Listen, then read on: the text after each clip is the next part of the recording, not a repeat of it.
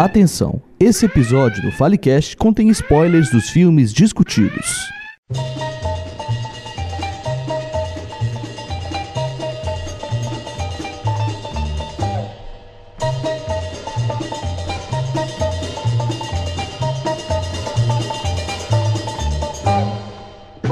Olá pessoal, sejam todas e todos muito bem-vindos. Está começando mais um FaleCast, o podcast do Fale de Cinema.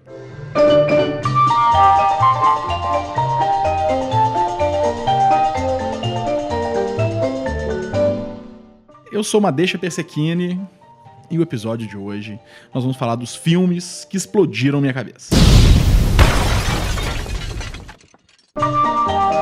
Então vão ser filmes com plot twists arrebatadores, ou tramas muito complexas, revelações assustadoras, filmes que a gente não entendeu nada, filme que a gente ficou com o resto da vida pensando, filmes que bugaram a parada toda, beleza? E para fazer essa rodada de mind blowing, por favor, convidar para participar da mesa Joana Sá. Olá, pessoal. Gabriel Araújo. Olá, galera. Que bom estar de volta.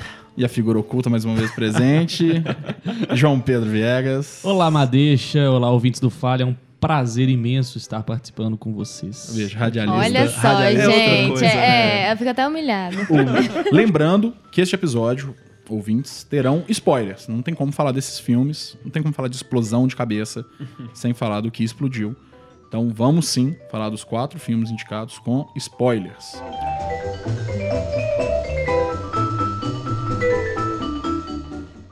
Antes de começar o episódio, eu queria inaugurar uma nova sessão do FaleCast, que é o Fale de Notícias.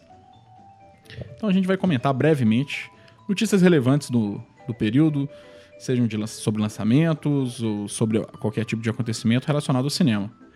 Eu queria puxar algo que eu fiquei muito feliz, que é o lançamento do podcast da Abracine, que teve o episódio 1, que é a crítica do cinema nas novas mídias, que é um episódio que tá muito bacana, os caras começaram muito bem, e que é muito legal ver a Abracine nessa mídia nova, que é podcast, e de certa forma nos sentir companheiros dos caras, isso é bem legal. Que bonito isso. E eu quero trazer uma segunda notícia bem breve, falando sobre dois lançamentos importantes do mês de agosto. Um que eu já comentei no Filecast passado, que é o No Coração do Mundo, filme de Gabriel Martins e Maurílio Martins, que está nos cinemas e provavelmente deve sair logo, então assistam. E um segundo que vai estrear agora, que já está estreando glamorizado com o prêmio de melhor filme pelo júri do Festival de Cannes, certo? Se eu não me engano. Alguma coisa assim, se eu estiver errado, vocês me corrijam nos comentários. Bacurau, do Kleber Mendonça Filho e do Juliano Dornelas, estreia no próxima... Na próxima quinta-feira. Na próxima quinta-feira. Então, assistam, prestigiem o cinema nacional, principalmente nesse momento de ataques que o audiovisual vem vivendo por parte do, enfim, dos nossos representantes públicos, né, digamos assim. O nosso presidente fez uma live nessa semana criticando abertamente três filmes nacionais, inclusive citando o nome deles, dizendo que a Ancine, ou no caso o governo brasileiro, não daria dinheiro para esses filmes. Então eu acho que a gente está vivendo um momento de censura meio implícita e explícita ao mesmo tempo, muito pesada, que merece ser combatida e merece ser problematizada. Então, valorizem o cinema nacional, assistam o cinema brasileiro e comentem sobre esses filmes que vão lançar e que já estão nos cinemas. Realmente, só comentando, censura explícita e falando sobre os filmes, Coração do Mundo vai estar no próximo episódio do Falecast, vão ser Sim, sim. lançamentos de agosto. E Bacurau, certamente, então a gente vai jogar aí pra setembro, vão estar no- nos lançamentos de setembro. Se você está chegando aqui pela primeira vez, o Fale de Cinema está no Instagram e no Facebook, com indicações de filmes e curtas. Além, claro, também estamos aqui com o nosso podcast, o Falecast. Para continuar nos escutando, é só assinar o feed do Falecast nos aplicativos de podcast ou procurar por Fale de Cinema nas redes e encontrar nossa cadeirinha vermelha. Então é isso. Senta aí, ajeita o fone e bora falar de cinema. Para começar nossa rodada de olhos arregalados e bocas abertas, Joana Sá. Olá, pessoal. Hoje eu trouxe Donnie Darko, de Richard Kelly. I met a new friend. Real or imaginary? You're a cop, Donnie. Imaginary.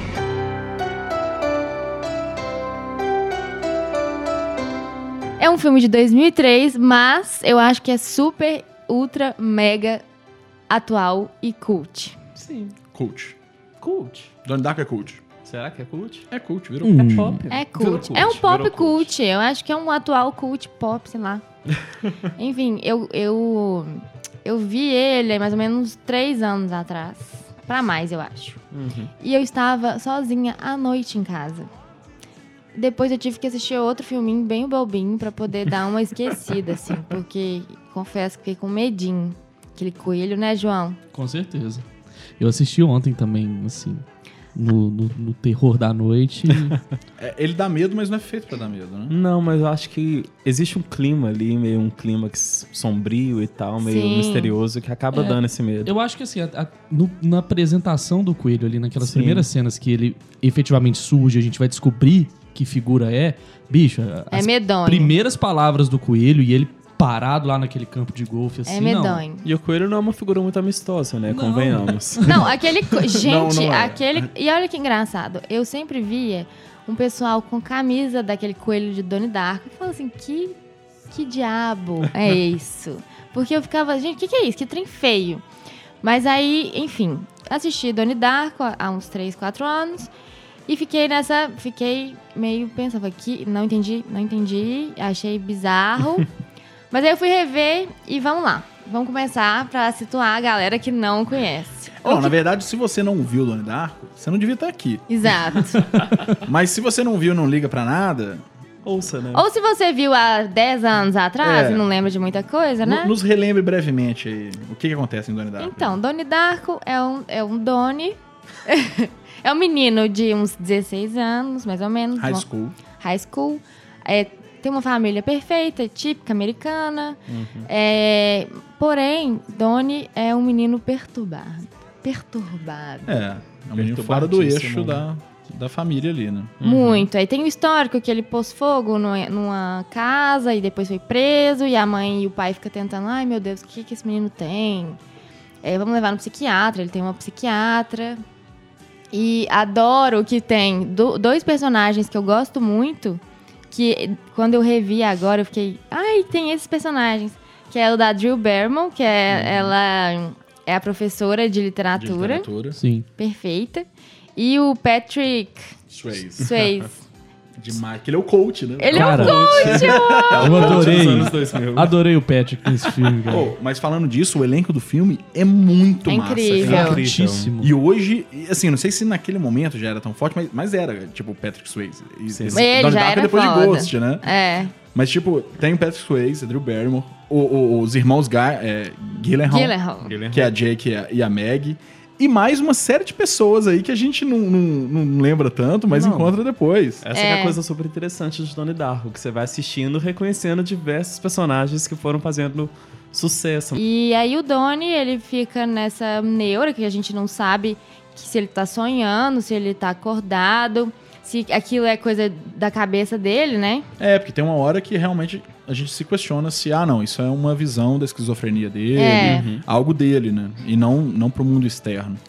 E tem essa coisa, assim, do não, não conhecido, né? Que, que ele trabalha com que eu não conheço, no caso do coelho, que é uma figura que assombra ele. E aí depois tem a, a questão do, do- da viagem no tempo. Sim. Que você fala, gente, que, que é isso? Que, que Não, esse filme tá me apresentando? Só a referência do coelho tem um É. negócio muito legal, que no filme mesmo tem essa referência, que tem uma hora que eles trocam, o- a professora de literatura tem que trocar o livro. Sim. É, Que primeiro era um livro, né, que, que tava ali subversivo e tal, e a tem uma, censura. é, tem uma legião de mães dos bons costumes que, que troca o livro. Uma família E o- E o segundo norte-americana. livro que ela, que ela coloca é Watership Down, que é um filme, existe uma animação, que em português ficou Uma Grande Aventura, que eu vou falar com vocês, eu não sei se vocês já viram, mas Que Uma é do Grande... coelho, né? É, Uma Grande Aventura é um filme muito punk, cara. E é o que aparece no- lá. É, na- tem uma hora que tem animação, referências. Tem É isso mesmo. Que é, tem a cena do coelhinho lá. Cara, é muito sangue punk. Campos É, é porque é uma sangue. guerra. É uma guerra entre. entre não são famílias, entre, sei lá, é, ligas de coelho.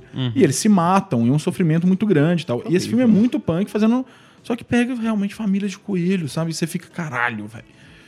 É uma animação que eu indico bastante, Aham. mas tem que ver um dia. Não veja com criança. Não vejo com criança. Ape- Apesar, olha só, né, velho? Que É- tradução. é. Uma grande aventura, uma animação de coelhos. Nossa. E você vê que seu filho, aí sim, você vai explodir a cabeça do seu filho pra É. sempre. Aí você fala, Donnie Darko pra ele não vai ser nada. Não é, tipo isso. Mas eu, eu- eu acho. Outra coisa que eu amo no Donnie Darko, apesar dessa loucura que a gente. Engraçado, né? A gente tá fazendo um Falecast sobre filmes que a gente não sabe explicar.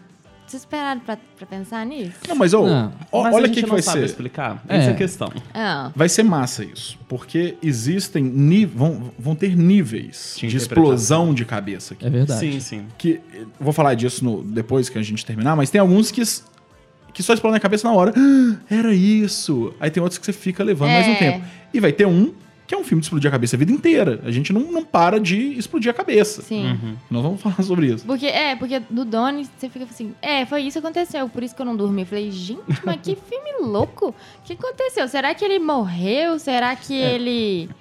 Que... E aí, eu, que- não, eu quero explicações. Então vamos lá. Eu quero Não explicações. explicações, teorias. Vamos às teorias. Eu tive que pesquisar pra entender a teoria e o que, que significava efetivamente o Darko. Mas pode ser mentira a teoria que você leu. Pode, Luciano. você leu no Você pode ter sido Wikipedia, enganado. Wikipedia. Não, não, eu li, eu li em três blogs e é do Rolandinho. Ô, a do Roland- o, o texto do Só que Rolandinho... o Rolandinho é bem é gigantesco. O texto do Rolandinho é muito bom, que parece que é um filme que ele gosta muito, do Rolandinho do, do Pipocando. Isso. Parece que ele gosta muito do filme. Então ele colocou, ele fez um, um- um compilado de teorias, que ele chama de teoria oficial, e depois ele põe a teoria dele, Dele. que ele fala, ah, eu queria isso, depois de ver o filme dez vezes, e depois ele coloca alegorias do filme. É um texto bem legal, a gente vai linkar. Engraçado, porque eu, particularmente, eu não gosto de ler textos de teorias e análise, etc, etc. Por quê? Eu gosto de ter. Eu não gosto de ser infectada pela Uhum. análise do outro, porque eu acho que filme, diferente de, de sei lá, literatura, né, que tem um estudo sobre isso. Filme, Existe uma interpretação a nível pessoal, né? Que merece ser Exato. considerada. É, uma coisa que a pessoa não viu, outra coisa que viu, Sim. ou que deixou passar, sei lá. Eu acho que tem, eu acho interessante a gente ficar Foi até uma coisa que eu notei nessa revisita a Donnie Darko. É porque, por exemplo, Donnie Darko foi lançado em 2001, 2003, se eu não me engano. 2003. Início do ano 2000. Foi 2001. 2001. 2001. 2001. Ou seja, a gente já... A gente não vou falar que a gente avançou na discussão sobre viagem no tempo, porque isso é mentira. Sim. Mas cinematograficamente, a gente já avançou na discussão sobre viagem no tempo, em filmes como Interestelar, talvez. A questão do paradoxo, realmente. A questão ela- do paradoxo temporal, a gente já consegue acompanhar isso com maior facilidade. Sim. Tanto que quando eu reassisti o filme agora, pra esses Falecast em específico, eu já notei algumas coisas que na primeira vez ficaram meio que nebulosas. É verdade. A própria questão do paradoxo do Frank morto pelo próprio. O Aham. próprio da Donnie. Pelo, pelo, pelo próprio. Da, da, da- Calma aí, calma aí, você esqueceu o nome do protagonista, que é o nome do filme. Eu ia falar Jake. O próprio Donnie Darko. exato. É. O próprio Donnie Darko. Eu achei interessante, assim, ó, foi o meu primeiro contato com o filme. Uhum. é, e eu achei. Eu fui sacar que efetivamente se tratava de um filme que falava de viagem no tempo, assim, a rigor, na hora que ele atira no, no Frank. Sério? Sério. Que já é quase o final do Porque filme. assim, é, exatamente. Aham. Porque assim, ele vem construindo essa história toda, a gente tem é tudo permeado ali por aquele dá o start ali naquele acontecimento da turbina caindo na casa Uhum. dele inexplicavelmente. E aí vão desembolando as coisas e ele começa a ler aquele livro da da vovó Morte. A Filosofia da Viagem no Tempo, de Roberto Sparrow. Sim, só que assim, eu particularmente não gosto muito de filmes com que tem ali publicações e vão assim aparecendo na tela, porque a gente não tá em contato com aquela publicação, a gente não tá seguindo aquele roteiro. Então esse livro da, da Vovó Morte ali, ele é apresentado pra gente e ele vai, eu acho que meio um pouco forçado, meio que colocando os passo a, o passo a Sim. passo ali que tá aparecendo. Vai tentando E, preencher é, lacunas, né? E aí eu fiquei tentando associar com aquela fra- aquelas frases né, que são escritas naquele in- inglês rebuscado, que a gente fica tipo, nossa, o que que tá acontecendo? E aí depois, aí ele fala lá, efetivamente, ah não, tem aqui coisa da viagem no tempo, é, o morto manipulado, não sei o que, não sei o que. Ok, não tava muito prestando atenção nisso. Quando rola aquela parada toda lá, que ele atira no, no Frank, que aparece o Frank, tira a máscara de coelho, Uhum. e ele mata e bate no olho e fala assim: putz, cara, é isso. É viagem no tempo. O Sim. cara, ele tá no passado, mas ele tá mexendo ali no passado, mas tá mexendo no futuro também. E isso vai. E depois da, da turbina lá, que aí eu pensei, bom, então ele fez alguma coisa que alterou, abriu uma, uma linha temporal. Paralelo. É. Que agora fechou porque ele tá morto. Falou que o dono tá morto. Mas Sim. ele pode estar morto, mas ele pode não estar morto. Porque, porque tem, olha só, duas versões que eu gosto. Se parar pra pensar. Tem a versão. Parece que. Sabe aquele filme que volta ao tempo? Como é que chama? Efeito borboleta? Sim. Sim. Enfim, o efeito borboleta no Donnie Darko, pra mim, é o seguinte. Primeiro tem a cena que ele não morre, certo? A história é que ele não morre. A sequência é que ele acorda. A sequência que E ele vai pro acorda... campo de golfe. vai Aham. pro É o campo filme de- que nos é apresentado. Que é, É, é, é o filme que a gente assiste. né? Isso. Essa é uma, uma parte. Uhum. A segunda, ele morre. Que é o que aparece no fim. Que aparece no fim. A terceira, a mãe dele pode morrer. Porque a mãe dele tá naquele avião. Sim. Oh, mas, é- mas aí que tá só. Se ele não morre, a mãe dele não vai pro avião.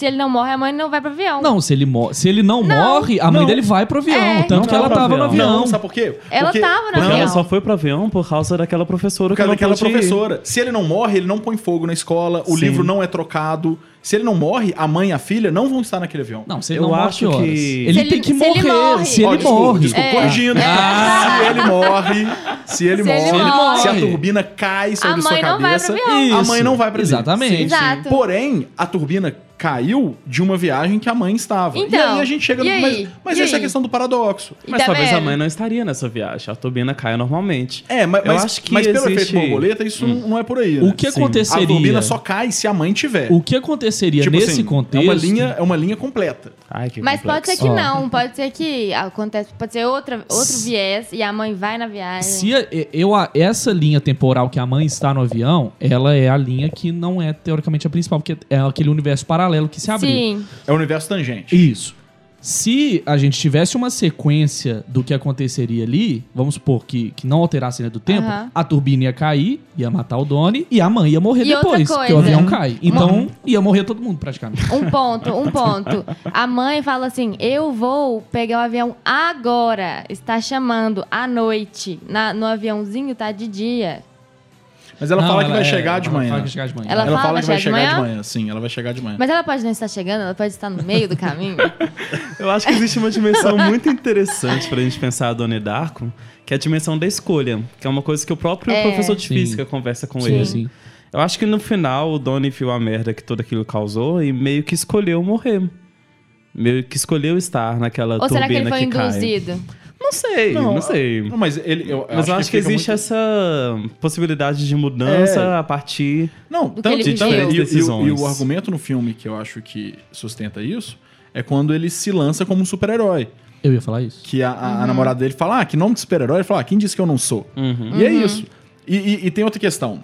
É, realmente a parte do livro, né, do, do Viagem no Tempo, eu acho um saco isso. Porque ele impõe um monte de teorias É. que são enfiadas goela abaixo. Sim. Aquela questão daquela, Da daquela gosma É. que sai do É. peito Sim. e do artefato, do morto manipulado. E é um saco. É. Só que o filme brinca com isso. Porque a professora de, de literatura tem uma hora que ela fica falando sobre o ex-máquina, né?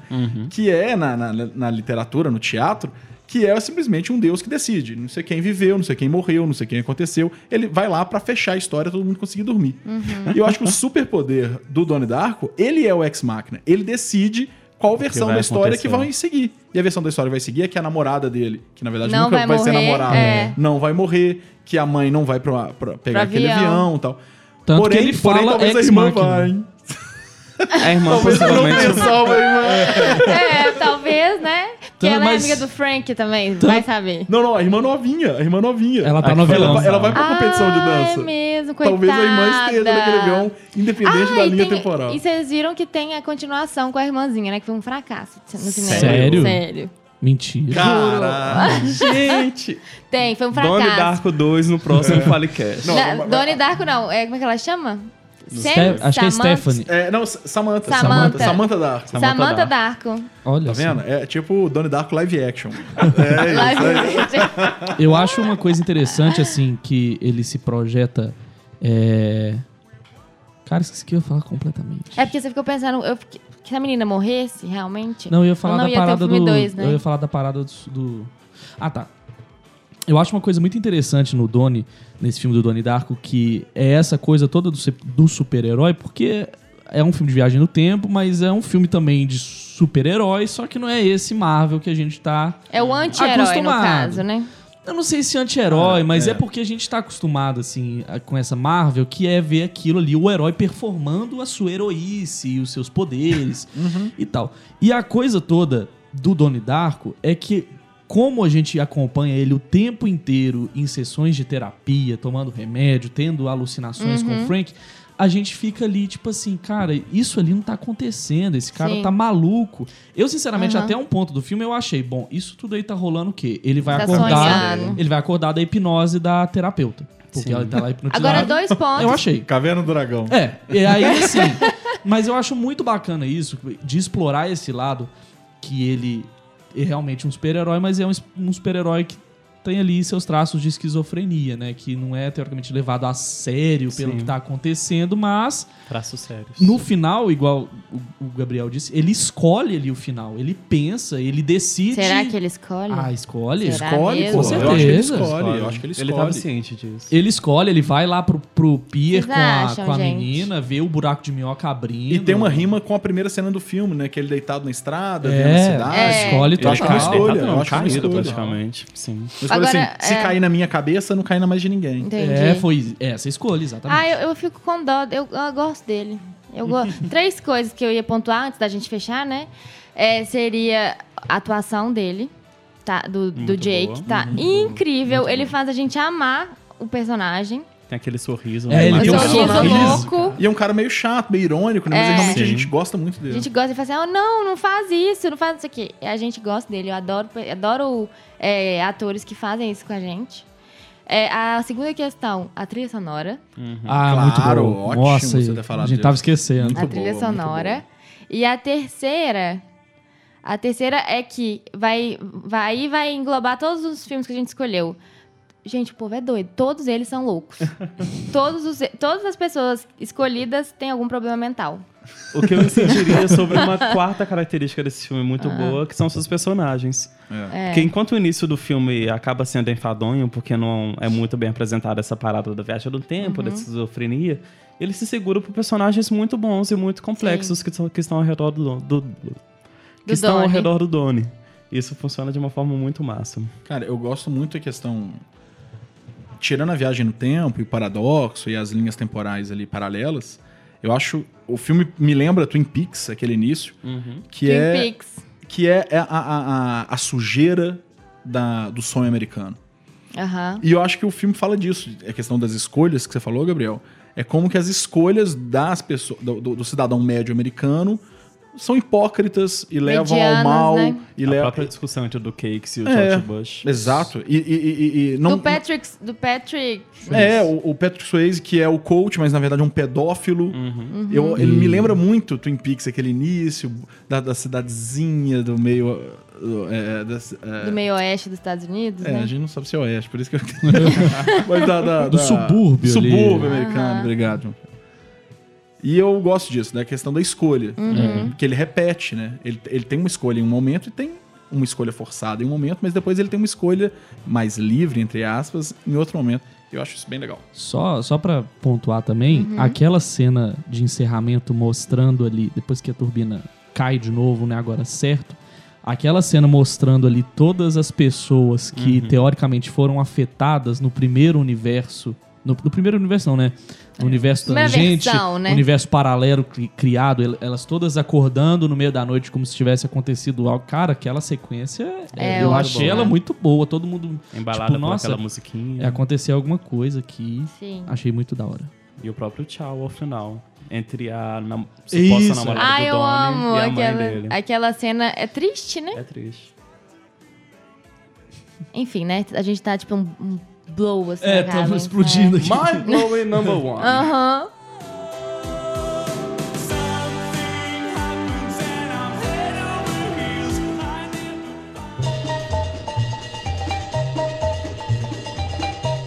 Maravilha. Rendemos, hein? Rendemos. Vamos ter que segurar a língua agora. Próxima indicação é, é minha. É um filme que eu, que eu carrego comigo há muito tempo, eu gosto muito. Eu tô falando de Old Boy, do Park Chan-wook, de 2003.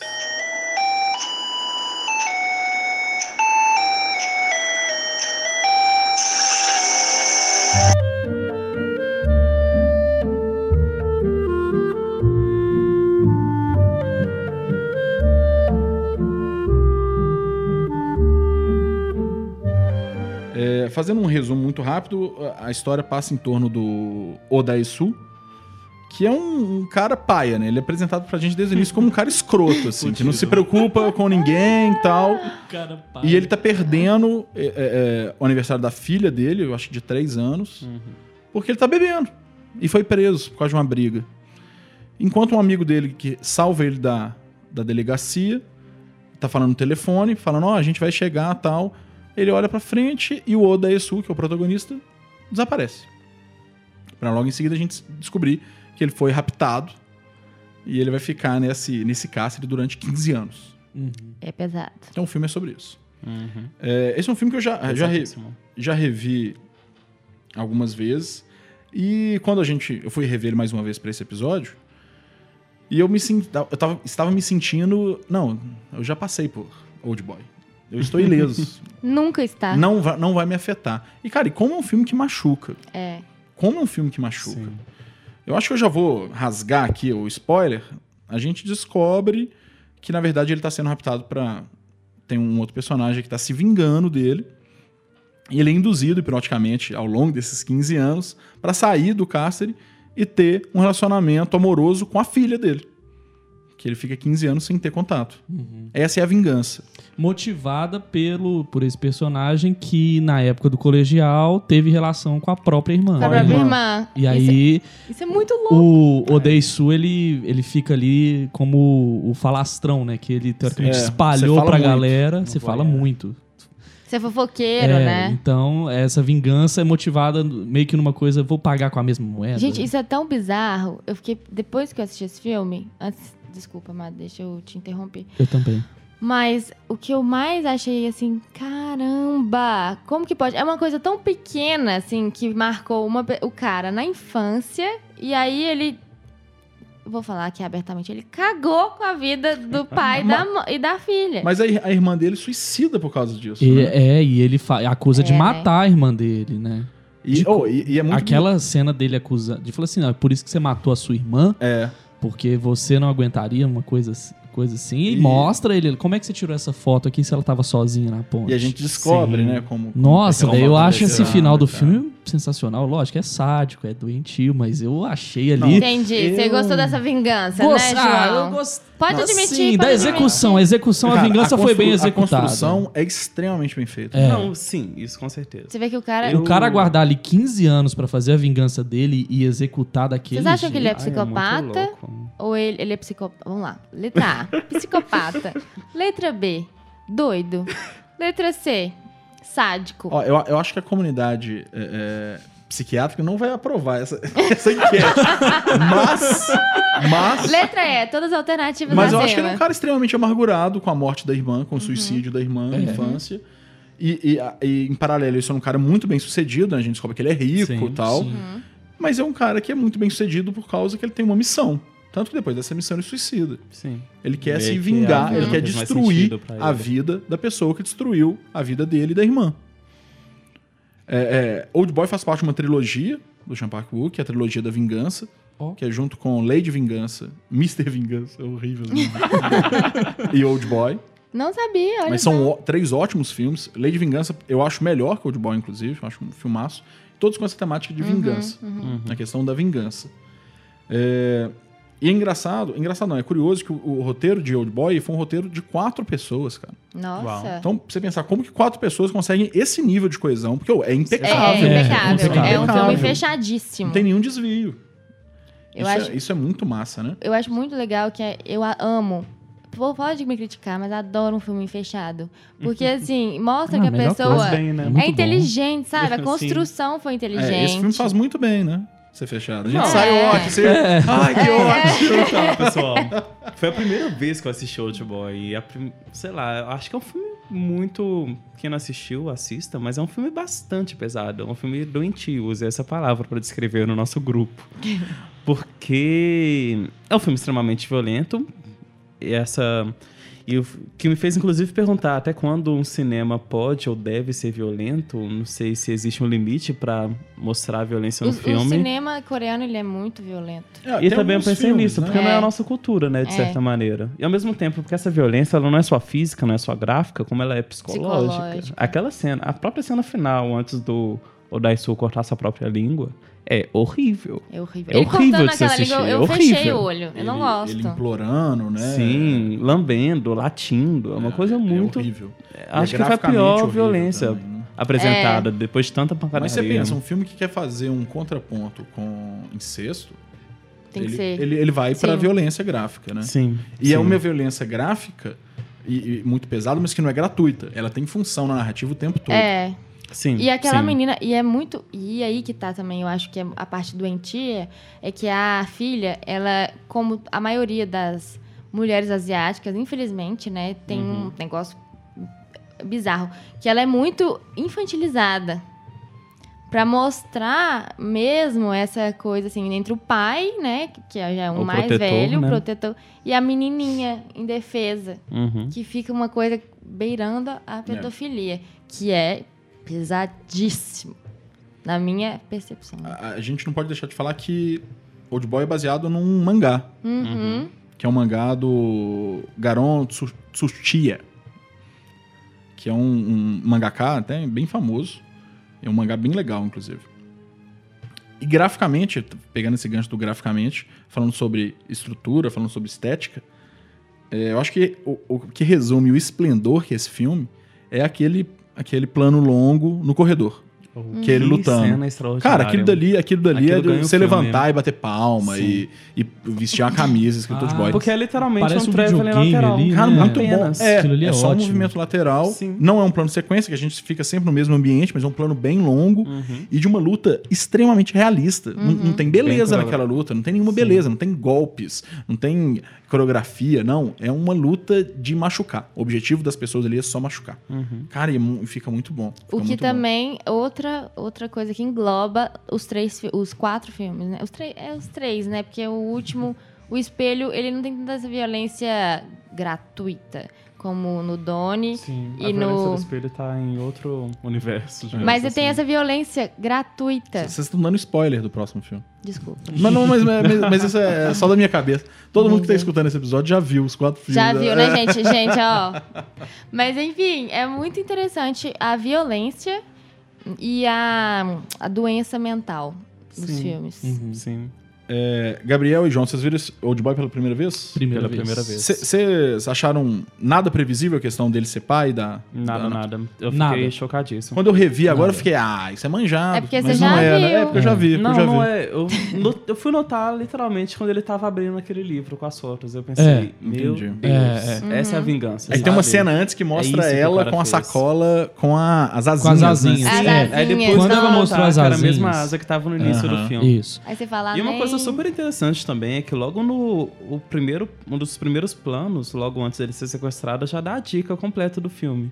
Porque do lado de fora da cabine telefônica, não sei se vocês notaram, tem uma seta vermelha no chão, como se fosse um sinal de trânsito, com um X. Esse X cortado no meio da seta, meio que indicando esse caminho interrompido da própria vida do Olha só. Odaisu. É, mas assim, uma dica Ah, do que que, acontece Ah, não. pra, né, pros É uma dica pra quem investigadores do novo milênio, né? É que eu vi, eu me senti muito inteligente. Não, mandou bem, mandou bem. Mandou bem, mandou bem. Fazendo um Mas- gancho também com o próximo filme, Hum. que a gente vai falar, eu só queria trazer à tona a cena do polvo. É, muito A primeira coisa que ele faz Ah, ele comendo o povo. quando ele né? sai desse, É nojento, desse- Nossa. dessa prisão de 15 anos, ele pede pra comer algo vivo. Uhum. E, uh, e é servido pra ele um polvo vivo. E ele vai comendo aquele polvo e mastigando. E aquilo foi é real. É né? real? Aham. Real É, mesmo? Infelizmente, foram. Quatro polvos foram mortos pra gravar aquela Que? cena. Quatro? Quatro? É, Então Chocada. foi. É algo que hoje certamente seria substituído por animação gráfica. Aham. E eu acho que talvez com, com razão. Mas lá, é uma né? cena que tem um impacto muito violento, né? É. Aquele um vivo. ator, aquele ator é fantástico também, né? Uhum. Ele faz outros filmes coreanos super, assim, Muito bom. Inclusive, há uma refilmagem de Old Boy, É, dirigida eu não pelo tive Spike coragem. Lee, que eu não Eu- assisti, o Spike Lee é um não, dos eu- meus diretores preferidos, assim. Tem. Eu não vou comentar. Você já Você assistiu? Já, e não vou comentar. Não, Ok. fala. Ah, não, mas deixa, Não, não, não fala. vou, não vou. É um filme que eu não quero comentar. Eu Não, assisti o é trailer. o É um filme gratuito, me- é um filme inútil, Ah, tá. que eu não tá, prefiro não comentar. Abster. A cara dele é. Tá a cara ótima, dele já, gente, já é. denuncia. Não, mas o trailer é péssimo. Eu assisti o trailer também. eu senti uma leve dor.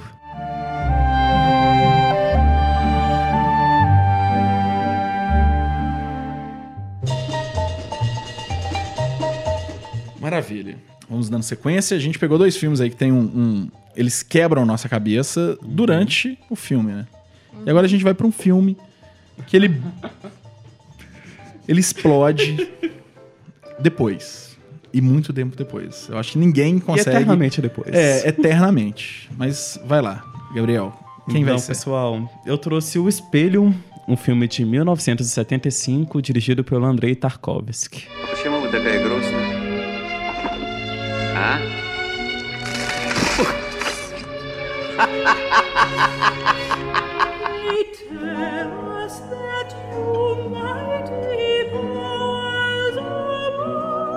Eu vim fazer o papel cult desse Falecast, né? É. Eu acho que trazendo o espelho. Enfim, eu acho que pra falar do espelho é interessante falar do Tarkovsky em si. O, o Tarkovsky, ele é um diretor russo. Eu prefiro falar soviético, sendo sincero, porque ele filmou a União Soviética antes dela se desmembrar na Rússia. Ele nasceu em 1932, faleceu em 1986 e durante esse período de tempo ele filmou sete filmes. O Espelho é um dos, se eu não me engano, talvez ele seja o quarto ou quinto dessa, é o- é quarto dessa, enfim, desses poucos sete. E tentando delinear um tipo de sinopse, é um homem que se vê diante de suas memórias, basicamente. E quando eu digo memórias, eu digo realmente, eu, eu acho que o filme está dividido em espaços temporais muito bem demarcados, que é um pouco da infância bem tenra, uma idade bem inicial, um jovem pré-adolescente e a sua vida adulta, mas ao mesmo tempo pontuada pelas memórias de diversas outras pessoas, pelas relações que ele estabelece com sua família, com seus amigos, um pouco num tom quase autobiográfico, Bastante alto. bastante autobiográfico, que vai tentando mostrar, enfim, essa vida na União Soviética, uma vida também interessante falar, importante falar, na verdade, intercalada pela Segunda Guerra Mundial, que é um dos grandes fatores assim do filme. Mas por que que eu tô fazendo todo esse embaralho para falar sobre o filme? É porque é um filme que você assiste e assiste, sabe? Você tá lá assistindo, você gosta dele porque esteticamente ele é muito bonito, ele é um visual muito bonito, ele tem uma montagem assim primorosa, mas que o sentido ele acaba sendo construído de forma muito lenta. É um filme cult. Cara, mas, mas ele não é simplesmente um filme cult. assim. Não, ele é um filme Ele realmente é um filme. Ele é um filme difícil. É. Ele é um filme hermético. Uhum. Eu acho que ele é um filme que exige muito. Uhum. E é um filme que quase implora pra ser revisto. sim, Uhum. pra sua presença E, constante. e não foi a primeira vez que eu vi.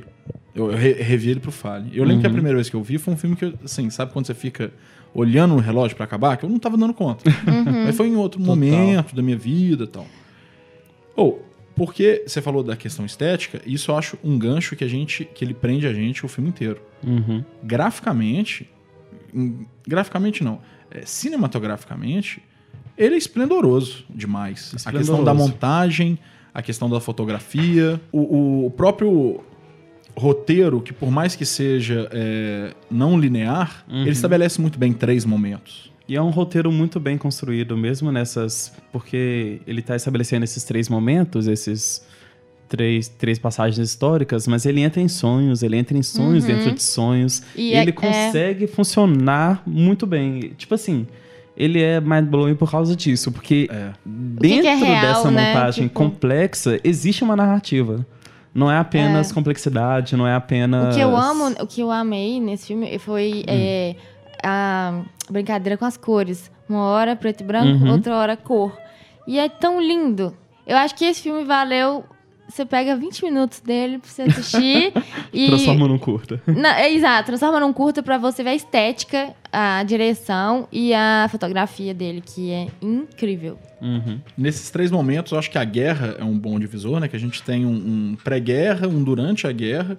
Então, pré-guerra pega a infância dele bem bucólica no campo. Aquela criança que sempre espera pelo e pai. o que é ótimo, né? Que, que é o. A, quando ele é mais antigo cronologicamente, é o período que tem cor. E tem uma cor super estourada e linda. Sim. Do campo. Do campo. Aquele incêndio super. Cara, Aquele incêndio é lindo. É tão lindo as pessoas simplesmente paradas observando, aquele Observando. incêndio. Tipo, sem Gente. fazer nada. Eu, assim. eu, eu, eu me identifiquei muito com essa fala do Madeixa, do. Eu tô olhando o relógio aqui porque não tô dando conta mais. Porque eu achei ele bem confuso. Eu tive muita, mas muita eu acho que eu não consegui, no fim do filme, separar as, as, assim, os momentos, o- o, quando tava acontecendo algo. Eu sabia, pô, esse, essa cena desse apartamento aqui dentro é uma pessoa, mas aí tem o filho que começa Sim, tem A um filho com esses problemas com o pai também. é, e, e ele vai mais novo. E uma coisa que dificultou pra mim muito é que tem a mesma atriz, ela faz duas personagens. Faz. É. Não, e, e o personagem dele E- adulto, ele não aparece. ele É, só aparece é em só- off. É só, a, Sim. só a- Só- É, é uma a- visão subjetiva dele. É. E é só E aí, a voz, eu- né? É, eu entendi que esse que tava ali na câmera, ok, ele era a, a voz que tava narrando, que falava aqueles trechos, os versos longos e tal. Mas pra poder diferenciar os personagens, quem era quem, o que que tava acontecendo, uma hora era a mãe, depois era a esposa e depois o filho tava É complexo. É, aí eu falei assim, Não entendi. não entendi. Não, ele tem uma carga simbólica muito grande. entendi. Eu acho realmente que é um filme muito difícil.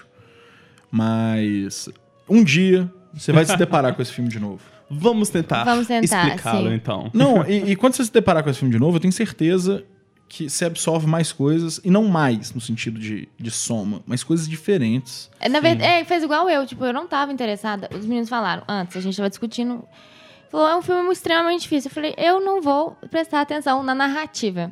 Eu vou prestar atenção, que me chama muita atenção, na fotografia.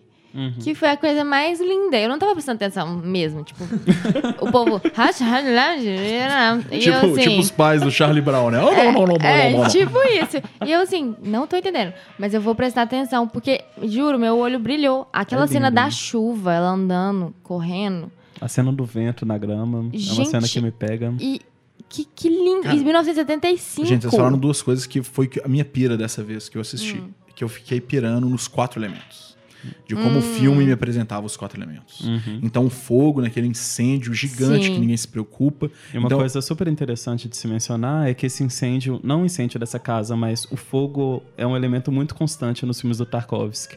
Tanto que o último filme dele, O Sacrifício, termina num grande incêndio filmado em um único take em que ele queima uma casa de verdade. Que Acho que isso? Duas vezes, porque a primeira vez não estava rodando. Chocada. Mas é um fogo que, que, apesar de ter uma energia agressiva, ele não é um fogo É que lindo, assusta. é um ele não é um fogo que, É um fogo que as pessoas fogem. E depois tem a água nessa cena da chuva e também numa cena que ela vê uma, como se fosse uma inundação no segundo piso. Que ela vê a, a parte da parede caindo, parecendo uma lama. Lindo aquilo. O ar tem a, a parte dos ventos, principalmente os ventos naquela plantação, que, que é uma cena maravilhosa Sim. e estática. É, Eu, eu acho que é muito contemplativo, sabe, João? De ser realmente, pô, tô vendo um monte de mato ventando. mas, mas tem um momento de contemplação que às vezes é um segundo, às vezes ele dura Sim. um segundo. E Sim. tudo bem. E é um segundo você fala, caralho. E por fim, Eu só da, na- da, da, da rocha, né? Da terra, da pedra, que são aquelas montanhas, é o fundamento da fábrica, a fundação da fábrica. E eu fiquei nessa, assim, de, de da coisa holística dos quatro elementos e tal. Isso, isso eu nunca tinha visto, eu nunca tinha parado pra pensar. Eu nem sei se ele, alguém pensou nisso, se, se o Tarkovsky pensou nisso, sabe? mas foi minha pira dessa vez. Eu acho que eu vou pegar essas impressões então na segunda vez que eu esbarrar com esse filme. Não, pega uma tomadinha e fala assim: vez. deixa eu ver aqui essa cena do fogo e analisa, sabe? Porque é, o que eu aprendi muito assistindo filme, estudando um pouco, é que não, a história não é o principal. Não. Não é.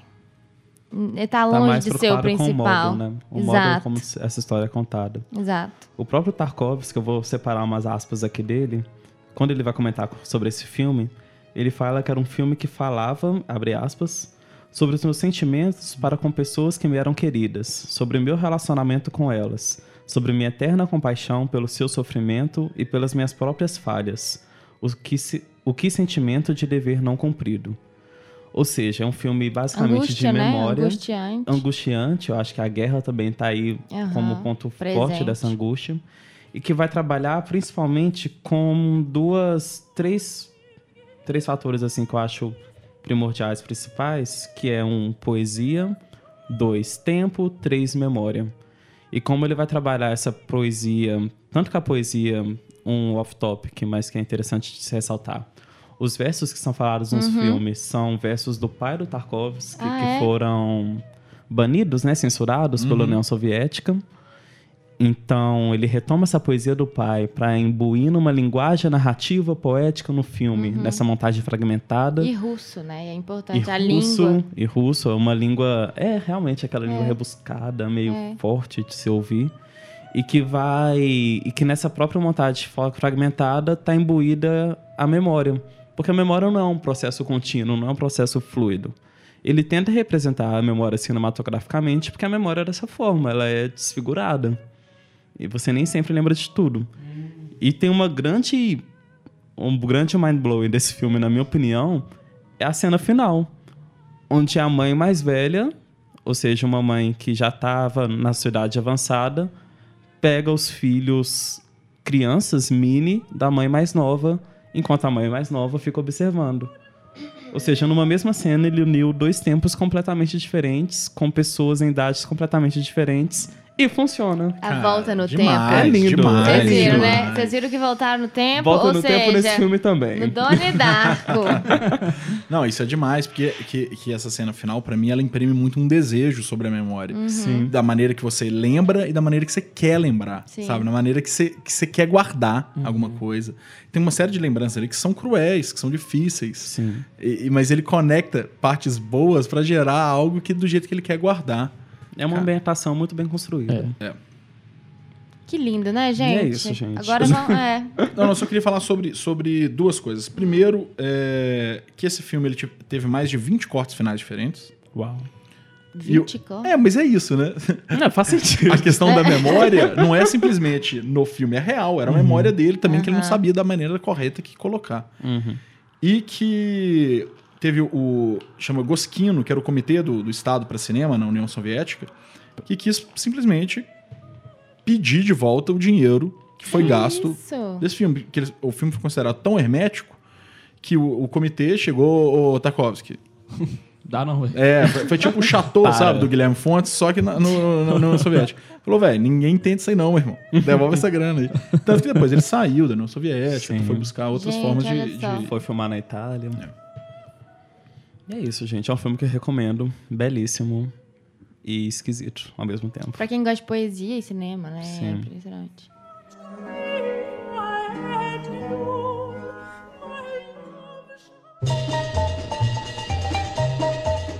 Muito bem. Vamos ao final. E, e esse é o final, acho que é, o- que, é o, que é o filme que mais resume a questão de plot twist, né? É. Esse é um filme de plot twist. Total. Que, que, que se a gente souber do que acontece, ele não estraga. Igual, eu já tinha visto esse filme É. algumas vezes. E revi e falei, caralho, que demais. A gente revê e fala assim: não acredito. Olha só, por que, Ele que não já tava me acontece contando. isso? É. Exato. Vamos Mas lá. vamos lá. É. João Pedro, que filme a gente tá falando? Muito bem, Madeixa. Então, é, eu trouxe hoje, nesse, nessa série de filmes que explodiram minha cabeça, eu trouxe Clube da Luta 1999, de David Fincher. I prayed for a different life. Soap. I make and I sell soap. This is how I met Tyler Durden. Come on, hit me before I lose my nerve.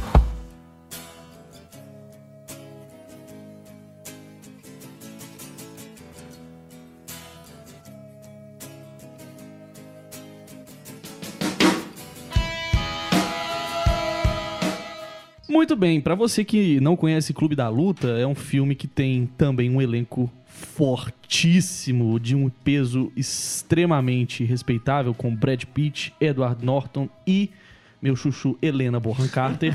Meu Chuchu é o. Brad Pitt nesse filme. Que que- gente, o que, É. que é isso? Sério. De fato. Parabéns. Realmente, nesse filme, eu vou concordar. É. O Brad Pitt tá mais chuchu. Puxa vida. Mas eu adoro Helena. Enfim, o Clube da Luta, ele, ele é um drama barra suspense, que ele, ele é baseado no livro ali de mesmo nome, tem um livro lançado em 1996, do Chuck Palahniuk. Palahniuk, que é um escritor muito foda. É? Eu, eu recomendo ler tudo dele, É. velho. Nunca lembro. O cara é muito foda, de- dessa novíssima geração americana, assim. O cara é bem bom, muito bom, muito bom. E ele lança esse livro em 96 e vem o filme em 99. A gente acompanha o filme a partir da perspectiva de um homem que ele, ele é um, um trabalhador de escritório, ele trabalha com relatórios de recall para uma grande montadora de veículos nos Estados Unidos e ele está passando ali por uma crise depressiva, que ele tem um quadro sério de insônia e ele tenta buscar a felicidade, a distração dele, gastando o seu dinheiro em itens de luxo, marcas, roupas de grife. E ele fica ali tentando preencher a vida dele com isso. É, num determinado momento, ele é recomendado a frequentar alguns grupos de apoio é, que a gente vê muito em filmes dos Estados Unidos, é tipo, oi, meu nome é João. oi, João. É aquela. Alcoólicos Anônimos. É. Isso, é aquele formato de grupo, mas de pacientes que tiveram situações ali traumáticas de quase morte ou estão de fato em situações terminais e encontram nas outras pessoas um apoio para aquele sofrimento.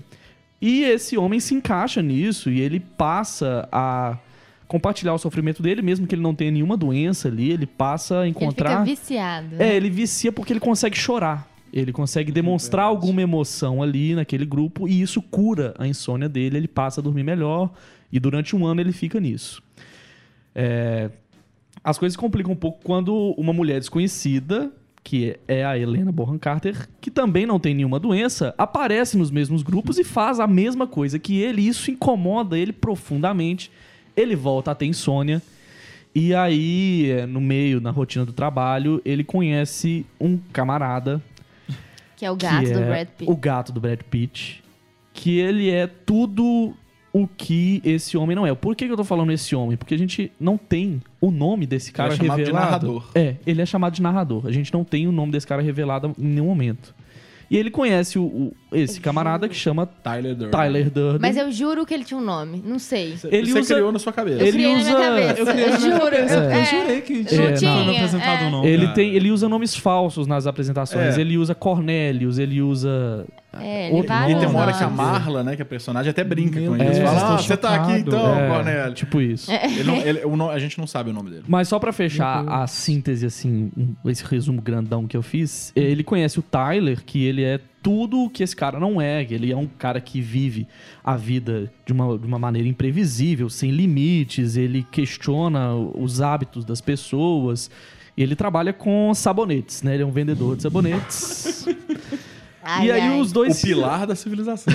É, tipo isso. É, limpou, tá novo. Esses dois, eles se aproximam, né? Tem uma- um rolê do apartamento explodir e tal. Eles se aproximam, vão morar na mesma casa. Esse narrador, ele tem uma mudança de vida da água pro vinho, porque ele morava num apartamento Fancy. com coisas... Talvez o contrário, do De- vinho pra água. É, do vinho pra Ele vivia ali é, recheado de luxos e ele vai pra uma casa caindo aos pedaços que a água é marrom. Então, assim... Aquela casa me dá muito. Eu tenho muito nojo daquela É. casa. É nojento. E nisso, nesse contexto, como também forma de alívio das emoções, surge o Clube da Luta, que agrega cada vez mais membros.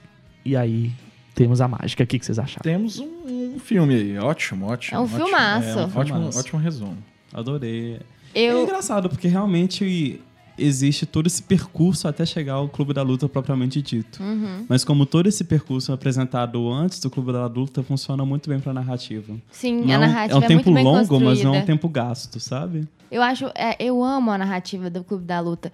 Primeiro, ele se coloca como narrador, conversa com o leitor Uhum. muito bem, É não verdade. fica uma coisa. Não, é ótimo, né? Quando a gente vê uma narração em E off é uma narração que muito funciona, boa. Funciona Ela perfeitamente. Funciona. Isso é muito da amplia o que está sendo mostrado ali na tela. Isso é muito, co- isso é muito comum década de 90 e início de 2000.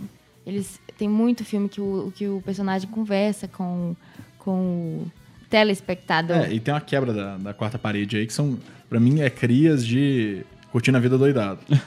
Adoro. E. Curtindo a Vida Doidado tem muita semelhança, Tem. inclusive, com o Clube da Luta. Tem. Mas, mas É, seguimos, seguimos, seguimos. Mas e que eu acho legal também é que a partir do- da década de 90, início de 2000, começou uma um marketing cabuloso nos filmes. Vocês já pararam pra pensar? Tipo, abrir uma coca, tá, vou beber. tipo, umas coisas assim. Eu, eu acho que visualmente a gente fica muito marcado de como que ele fica. Na verdade, o cinema sempre teve isso, né? Sim. Sempre. Você pega Malboro lá no Faroeste fazia É. isso. Mas visualmente, porque chega nessa época eles querem fingir que estão escondendo o marketing. Isso é o pior, gente. É, fingir que tá nos enganando. E aí tem isso. Isso no filme, ele, ele finge que finge. E que é muito legal. E é muito bom. Então, eu acho essa construção incrível. E eu vou, eu vou compartilhar você, com vocês uma dor que eu tive há uns seis anos atrás. Eu estava. Eu gravei Clube da Luta para assistir. E aí, quando eu fui. Mas você gravou? Gravei. Tipo assim, você pôs no. Não, era, era A Sky. fita? Não, ah, Sky. Nossa, eu falar aqui demais. Não, não, não, não é pra tanto, né? Minha mãe não Longe, ia né? deixar, né? Assistir, né? Clube da Luta. Mas enfim, eu gravei pra assistir. Não, tem mais, deve ter uns 10 anos. Eu gravei pra assistir. Aí, faltando 25 minutos, o filme é apagado. Meu Deus. E aí, aí você só terminou de ver agora? Exatamente. Ah, mentira. Sério? Juro, juro. Eu tô falando sério. Que Eu fiquei com tanto incrível. ódio. Vocês têm noção, não. Mentira, não Eu falei, acredito. Não, mas calma, Juro calma, por Thiago. Deus. Você, você só descobriu que o narrador e Tyler Durden são a mesma pessoa agora pro filme? pro, Não, pro aí podcast? foi um pouco. Eu consegui, eu consegui. Ah, menos mal. Mas só que. Mas a cena que ele Seria mata. sensacional, cara. Não, seria. Mas aí é, eu consegui que ele fala assim. Você sou eu? Não é possível. Ah, porque ele fala antes, ele, Ele fala, no antes de hotel. descobrir, sim. Ele fala no hotel, vocês Não, lembram? na, na verdade, a primeira cena, que, que né, ele com a arma na boca, ele fala: Ah, É, não dá pra eu saber. sei disso porque Tyler Durden também sabe. Na verdade, Mas é muito sutil. Mas você não sabe quem galera, que é não dá pra- é super sutil. Não dá pra É. saber. Mas se você rever, Não, se você sabe, faz são todo sentido. trocentas dicas. Eu acho que São. a, trocentas a maior dicas. dica, assim, as maiores dicas eu, eu acho que vem da Helena. Eles não do estão no primeiro personagem plano da Marla. nunca. Da Quando é- Marla.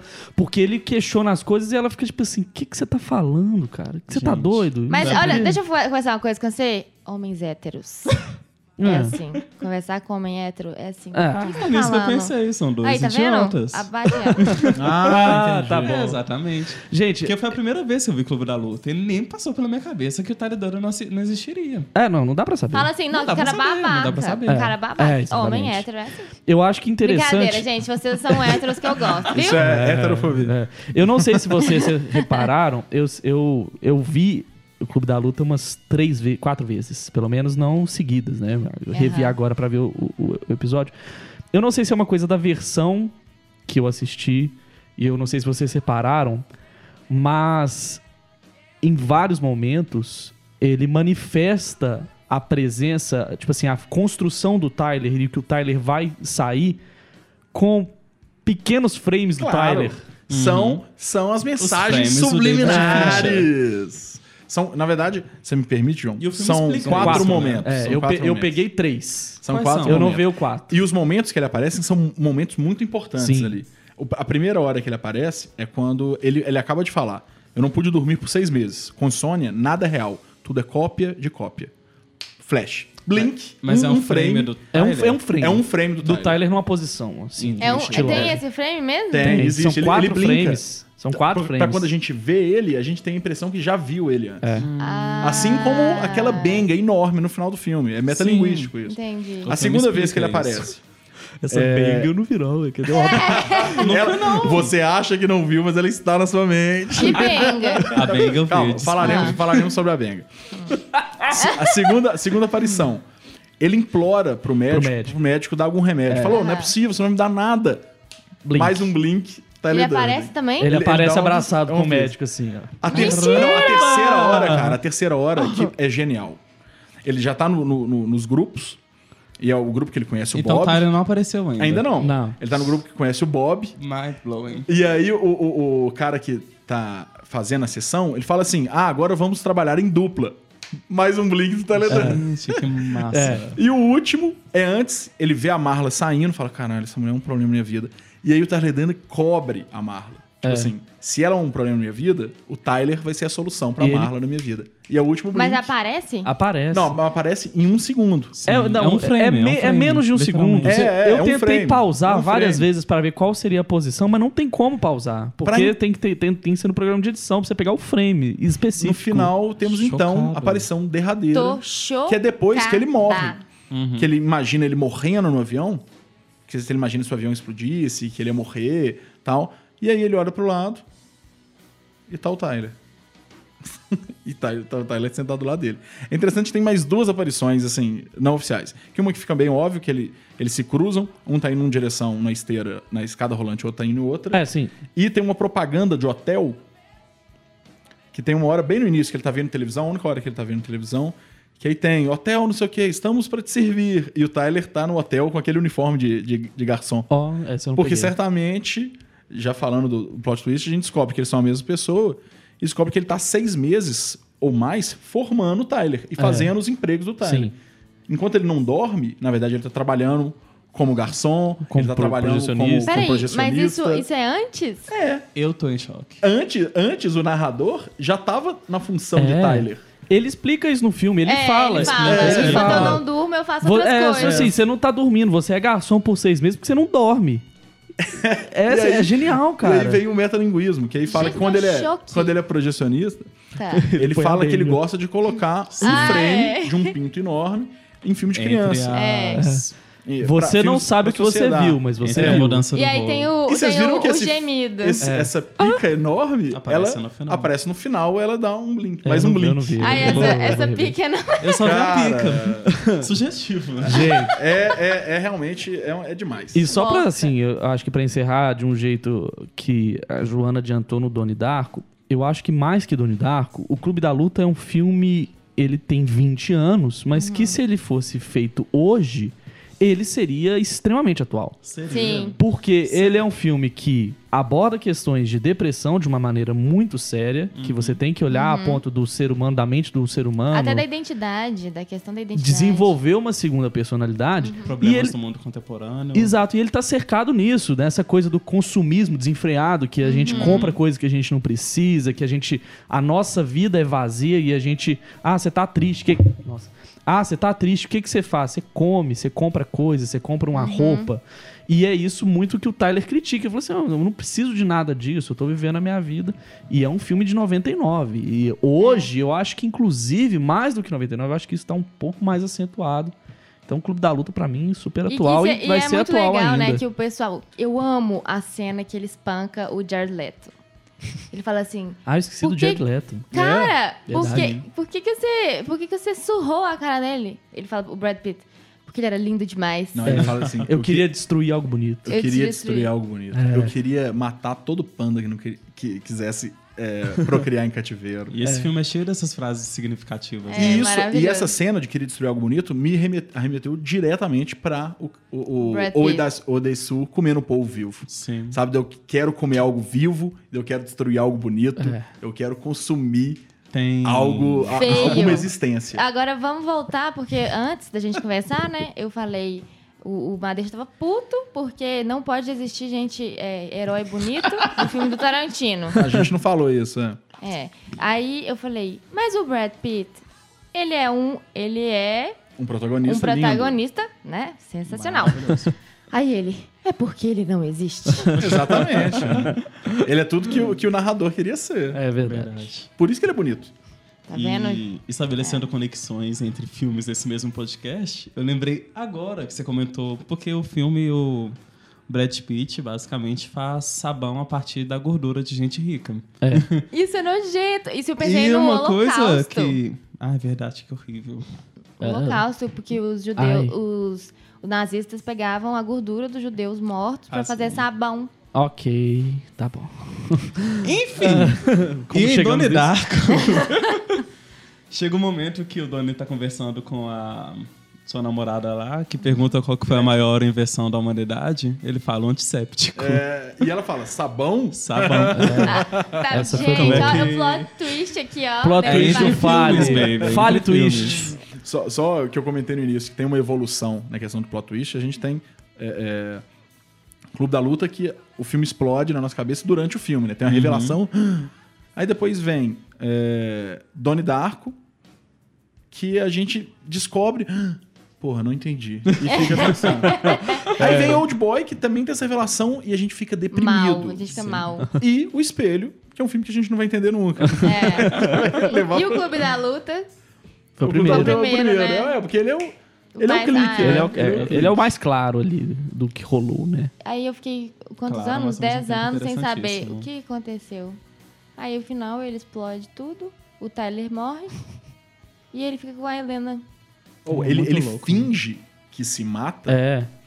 Porque olha, que Aquela É na cena, bochecha, aquela né? cena da Ele finge percepção. que dá um tiro na boca, na cabeça, mas na verdade é na bochecha, É. pra fingir que tá enganando ele próprio. É. Pra matar E ele próprio cai. Essa cena é ótima, que ele fala assim: Não, mas você sou eu. A arma não tá na sua mão, tá na minha mão. Ele tá com a arma Muito na mão. Velho, muito sensacional. bom, muito bom. sensacional. Tocando Where's My Mind, É. do Pixie. que Nossa, sério, é aquela é demais, música. demais. E A- que Outra nem- trilha sonora boa, né? Não, maravilhosa. E que nem João disse, como esse filme é atual, ele vai destruir, ele cria essa seita, esse exército e tal, justamente pra destruir o sistema financeiro. É verdade. Cara, é a revolta do trabalhador comum. Gente, É. isso me lembra, juro por Deus, o poema de Carlos Drummond de Andrade, Elegia em 1935.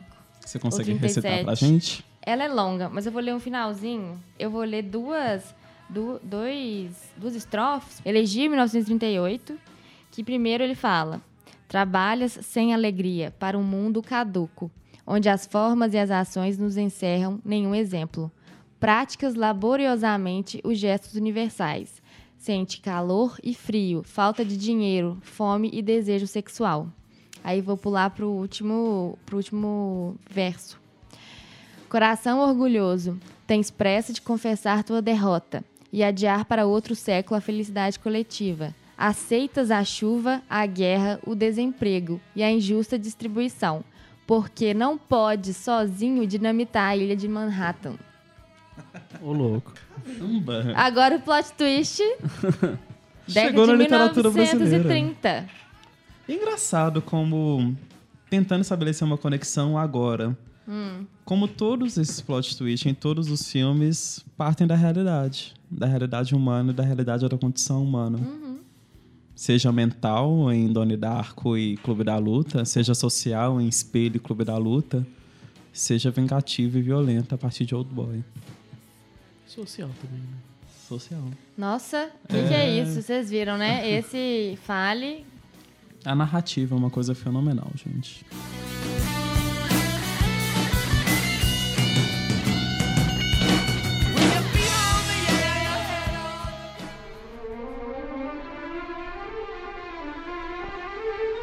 Bem.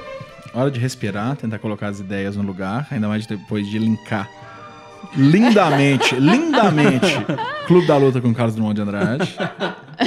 Entendeu? Aposto que o Fincher leu Drummond.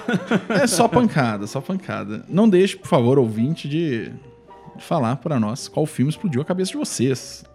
E qual foi a reação que vocês tiveram a, a ver esses filmes. Obrigado também aos participantes do Fale, Joana Sar. Obrigada a você, Madeixa, como sempre, maravilhoso. Ai,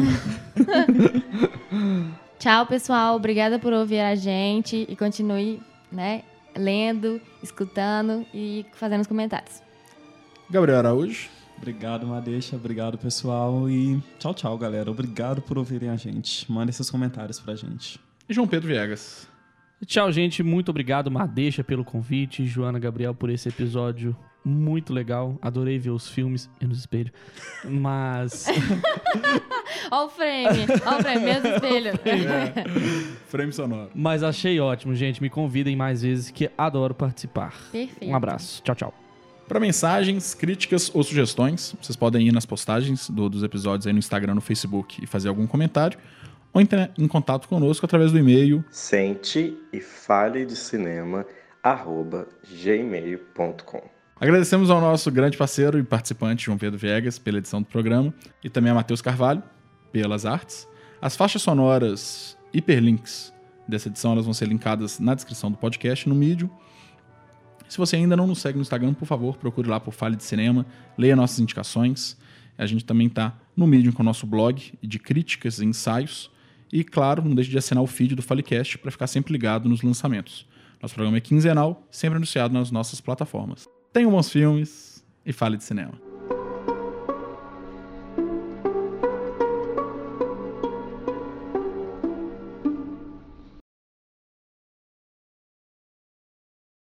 Obrigado também, Joana. De nada. É, eu não avisei, não.